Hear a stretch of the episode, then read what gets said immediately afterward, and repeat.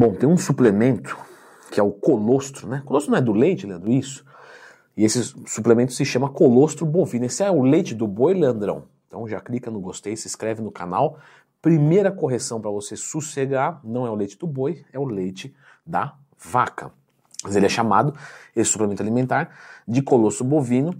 E aí nós temos é, várias pessoas, né, que colocam ali, que utilizam para melhorar o sistema imunológico e melhorar a recuperação pós-exercício físico, né? Atletas de alta performance. Então vamos comentar um pouquinho para saber se é eficiente ou não, porque na minha consultoria esportiva eu tenho um monte de aluno que pergunta todo dia, tá tudo bem se você é meu aluno perguntar, tá? Mas é que como eu não tinha esse vídeo, né, é, é normal o pessoal perguntar, então tá aqui agora já para resolver.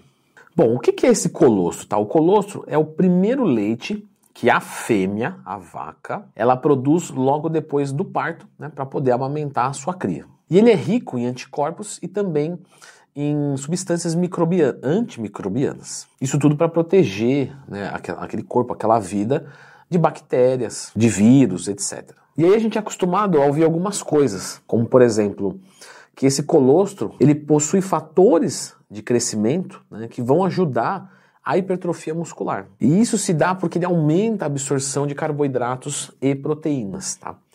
Isso na prática, pessoal, não é relevante. Então, ainda que seja verdade, é uma diferença pífia que não justifica a utilização, você não vai crescer mais, você não vai emagrecer mais, nem nada do tipo. Nós temos aí um outro indício né, que, que coloca que ele melhora, por exemplo, disfunções gastrointestinais. Então, por exemplo, ah, tô tendo diarreia, minha flora intestinal está muito ruim, e ele ajuda a flora intestinal. Isso é verdade?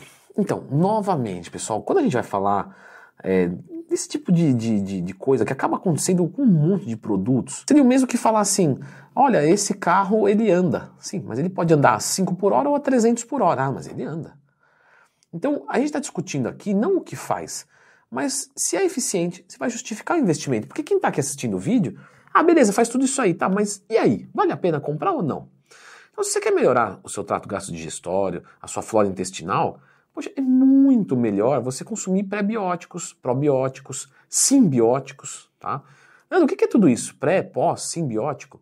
Lembra de procurar no Twin Mais Tema. Tem um vídeo só sobre isso, para você entender direitinho, que você vai ver que você nem vai comprar produto, você vai fazer isso através da alimentação, que vai ficar mais barato, mais gostoso e mais eficiente. Então, tomar ele para melhorar isso Sabe? Seria assim, já estou fazendo de tudo e ainda tem um problema, mas por que, que tem problema? Né? Provavelmente não iria resolver com colostro, teria que medicar. Porque um cara que come muito bem, se alimenta muito bem, dorme bem, tem um bom humor, vai ter problema gastrointestinal. Então a conclusão é o quê? Funciona, mas não é relevante. E esse lance dele ser anti-inflamatório para o intestino? Mesma coisa, pessoal. Infelizmente fica até chato assim. Eu fico constrangido de fazer alguns vídeos, porque falar, ah, faz isso, mas não é relevante, faz isso, mas não é relevante. Mas o que eu vou fazer? A verdade. E claro, sempre vai ter alguém para falar assim, Leandro, eu tomei e senti diferença. Então, você sentiu diferença às vezes porque você associou com outra coisa. Né? Tem gente que às vezes vai comprar ele é um produto caro. Ah, compra o colostro, coloca lá e começa a fazer uma dieta, começa a comer salada, aí melhora por conta do resto e fala, ah, foi isso. Não foi. Para vocês terem uma ideia, tem até propaganda que fala que reduz o risco de problemas respiratórios. Muito conveniente falar isso durante o Covid. Não estou falando que foi de má fé.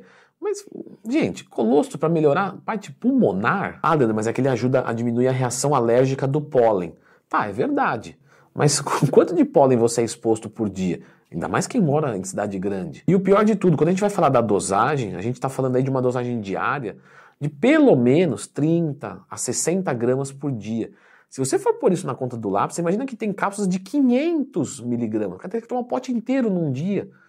Então fica muito inviável. Ainda que ele não seja um produto muito caro, quando você vai falar de uma dosagem de 30, 60 gramas por dia, que é uma dosagem eficiente, pô, não, não vai sair barato. Às vezes a pessoa deixa de tomar um whey protein ou um multivitamínico ou até mesmo um probiótico para colocar uma coisa que não é muito relevante. Então, sem querer ser muito chato, mas a suplementação de colostro né, não vai melhorar a performance e não vai salvar a sua saúde. O que vai salvar a sua saúde são as coisas que você faz diariamente. Você não compra saúde, você fabrica saúde. É basicamente isso, certo? Eu vou deixar aqui uma indicação de um vídeo, pessoal, é, de suplementos que funcionam, mas você não deve consumir. Porque tem muita coisa que funciona, mas existe uma maneira melhor. Então, assim, de repente você está tomando um BCA, uma glutamina para ganhar mais massa muscular, e então, assim, Leandro, glutamina e BCA eu estou tomando. Então, dá uma conferida nesse vídeo.